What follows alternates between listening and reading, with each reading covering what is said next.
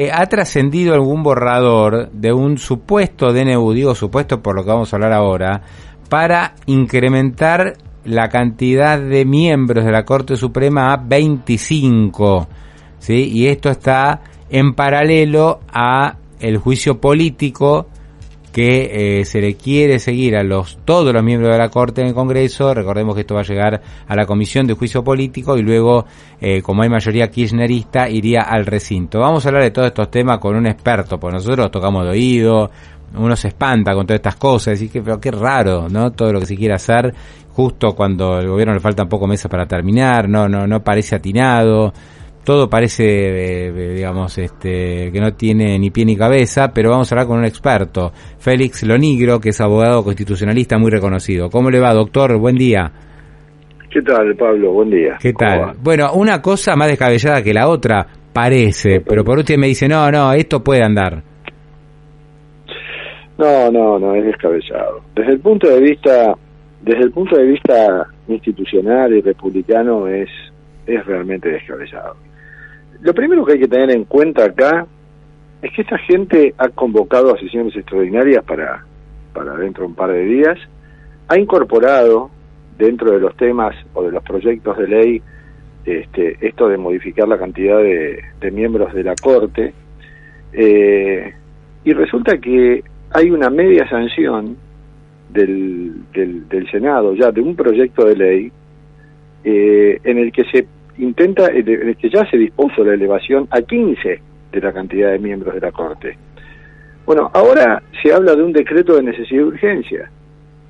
Entonces, es inexplicable que se piense que puede haber circunstancias excepcionales para que se pueda dictar un decreto de necesidad de urgencia, o lo que es lo mismo, para que el presidente pueda ejercer atribuciones del Congreso, porque es, de eso se trata un DNU, del presidente ejerciendo atribuciones legislativas para que el presidente pueda hacerlo tiene que haber circunstancias excepcionales. Y las circunstancias excepcionales son, según el criterio de la Corte, hechos de guerra, eh, inundaciones, tsunamis, o sea, hechos naturales o, bélicos que hagan que los legisladores de las provincias no puedan llegar al, Parlamento. Lo que pasa, lo que pasa, doctor, a ver, tampoco seamos inocentes, no digo usted sea inocente, ¿eh? pero acá se ha utilizado y se ha eh, abusado del DNU. Entonces, como se usa para cualquier cosa, y bueno, ya que va, usemos, usémoslo de verdad para cualquier cosa. Lo que pasa es que entre el criterio de la Corte, que fue expuesto en distintas causas, empezando por la causa Berroqui, y lo que los presidentes consideran como circunstancia excepcional, por ejemplo, decretar, decretar un feriado porque la selección ganó un mundial y llega a, esa isla. Hay un, está el Océano Atlántico en el medio. Ahora, vamos a ponernos en una situación más o menos intermedia aunque realmente las circunstancias tienen que ser muy excepcionales para que el presidente pueda ejercer atribuciones legislativas, porque eso va en contra de la división de poderes. Eh, ahora, habiendo una sesión extraordinaria ya pendiente para dentro de dos días, habiendo un proyecto de ley ya con media sanción, un decreto de necesidad de urgencia en ese sentido, no tendría el menor viso de validez constitucional, porque justamente no se da lo de las circunstancias excepcionales. Entonces, sin lugar a dudas que es un, es un proyecto, o esto del DNU es un proyecto delirante, y ya lo es aún por ley, porque vamos a suponer que, olvidémonos del DNU, avancemos en el proyecto de ley sobre la ampliación de la cantidad de miembros de la Corte. Ya es una locura pretender que la Corte pase de tener 5 miembros a 15 o a 25. No hay este, antecedentes en, el mm. mundo. ¿Cómo, cómo se cambia la cantidad de miembros de la Corte? ¿Cuál es el mecanismo? Es una ley. Sí, una ley. Es, una ley del Congreso. Una ley con mayoría simple. Una ley con mayoría simple, se decide... Que, ahora, la Corte ha tenido cinco miembros históricamente, desde la primera Corte en 1862, tuvo siete miembros en, desde la época de Frondizi hasta, hasta, hasta que Ilia cayó, y después tuvo nueve miembros eh, en la época de Menem, bueno, ya lo sabemos, ¿no? Hasta, hasta que el mismo Néstor Kirchner, cuando hizo ese proceso de, de depuración de la Corte también, cuando llegó en el año 2003, redujo la cantidad de miembros, de una ley obviamente, redujo la cantidad de miembros otra vez a cinco. El mismo kirchnerismo que redujo la cantidad de miembros a cinco, ahora pretende de cinco llevar a 15 y a 25 o a 25. Entonces, indudablemente el kirchnerismo no tiene la menor idea de lo que hacer en este sentido, salvo que haya detrás de esto algún intento persecutorio respecto del, del máximo tribunal, que sabemos que, efectivamente es así. Este, o sea que, eh, digamos, si sale este DNU sería un escándalo total. Yo creo que son todos globos de ensayo, ¿no? Este, amedrentan. Sí, sí, ya son globos de ensayo, este, todo el, pedido de juicio político, los miembros del tribunal, todas estas cosas que avanza el Consejo de la Magistratura, eh, son todos, son todos este, globos de ensayo que a lo que apuntan entiendo yo, y esto ya no es un análisis estrictamente jurídico, sino que me parece pasa por lo político, pero están vinculados, es que me parece que el gobierno Alberto Fernández, que sabe que ha iniciado un proceso de velatorio institucional de su propia gestión, eh, me parece que apunta a primero congraciarse con su mentora, que sabe que estos temas le gustan, investir contra la Corte y contra el Poder Judicial en forma mm. permanente, y segundo a dar una señal de que, ojo, porque todavía vivo políticamente. Y entonces hacer todas estas cosas para decir, miren, acá estoy, fíjense cómo estoy actuando, cómo estoy eh, eh, haciendo esto y lo otro. Y un entorno que obviamente no lo ayuda a moderar, este Capitanich, Valdés, eh, este, qué sé yo, Tailade y tantos otros este, fundamentalistas del kirchnerismo que lo llevan a decir, bueno, de alguna manera, ¿qué nos faltan? ¿300 días de, de un gobierno ya terminado? Y bueno, hagamos como Nerón, ¿no? Nos llevamos puesto todo, incendiamos las instituciones. Sí, o por ahí también esto de no quedar como pato rengo, decir, bueno, para que acá tenemos fortaleza, podemos seguir haciendo cosas, este, forzando, pese a que nos quedan pocos meses, porque yo creo que el, terror de cualquier político en esta circunstancia es quedar muy debilitado en los meses previos a, la salida. digamos, le pasó a Macri también, ¿no? Que cuando pierde las pasos como que parecía que no terminaba. Este... las pasos Macri las pierde dos meses antes. Sí, obvio, acá falta mucho tiempo, acá falta mucho tiempo. Acá falta mucho tiempo y yo creo que además... Lo que pasa, perdón, doctor, uno ve estas cosas y dice, no es un gobierno que se va, ellos este, dan la sensación que van a ser, que van a ganar la elección y van a seguir. ¿No? es lo que ellos creen. Claro, o, que, lo, que, o lo que quieren hacer creer exactamente. Ah. Lo que ellos dicen justamente para demorar. Ahora, esto es una jugada muy peligrosa, porque el, tipo manda 27 proyectos de ley eh, para, para que sean tratados en mm. extraordinarias. Recordemos que el año pasado el Congreso de la Nación todo el año sancionó treinta y pico de proyectos, nada más, y ahora piensan en, en, un mes o en dos meses 27.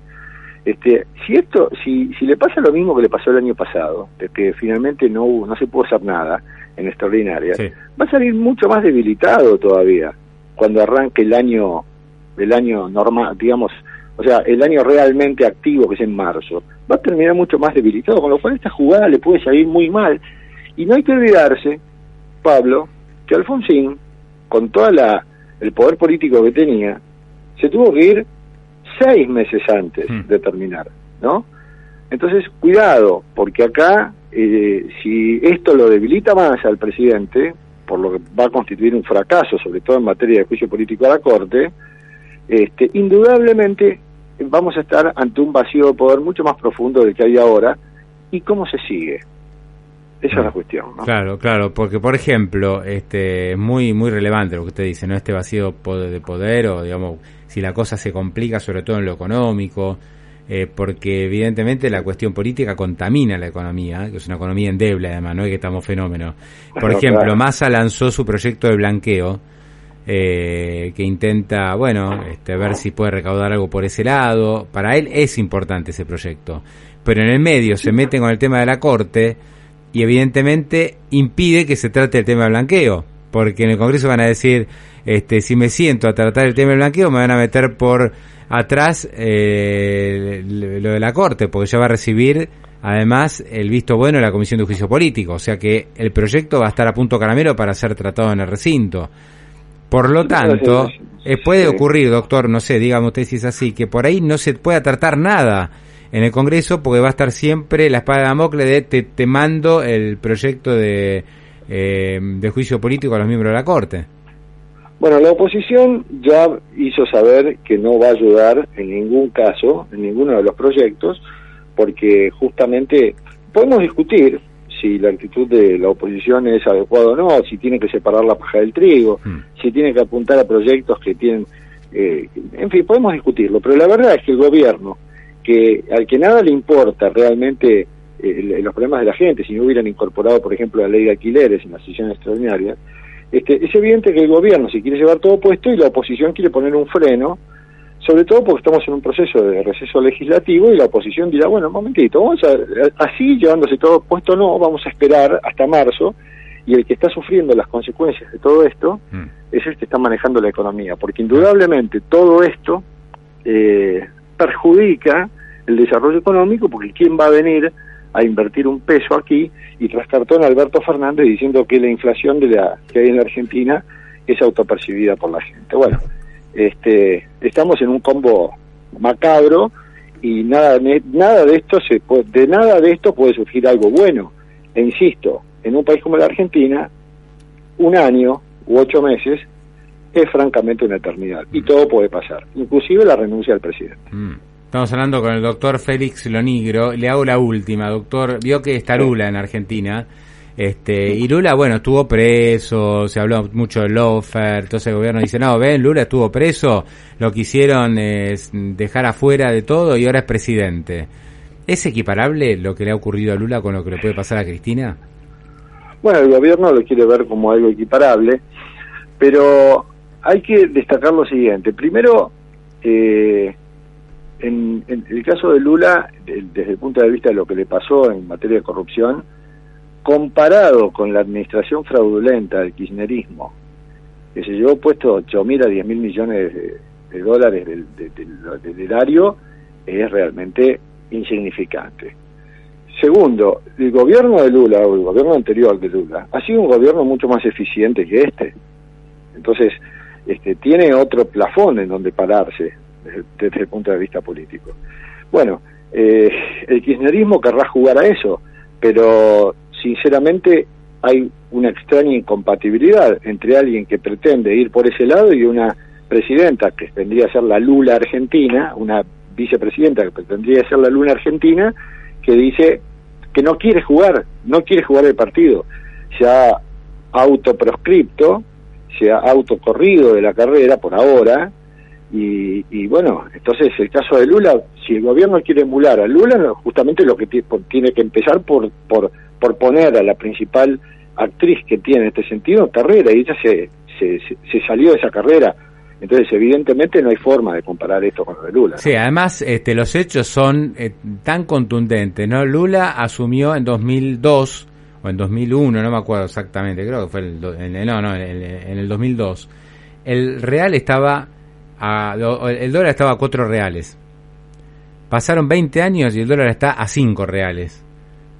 y Néstor Kirchner asumió con el dólar a 3 pesos y hoy el dólar vale 370 pesos. Chao, listo. ¿De qué más quieren hablar? Pero es que además Lula eh, asume el gobierno con una, con una deflación en Brasil.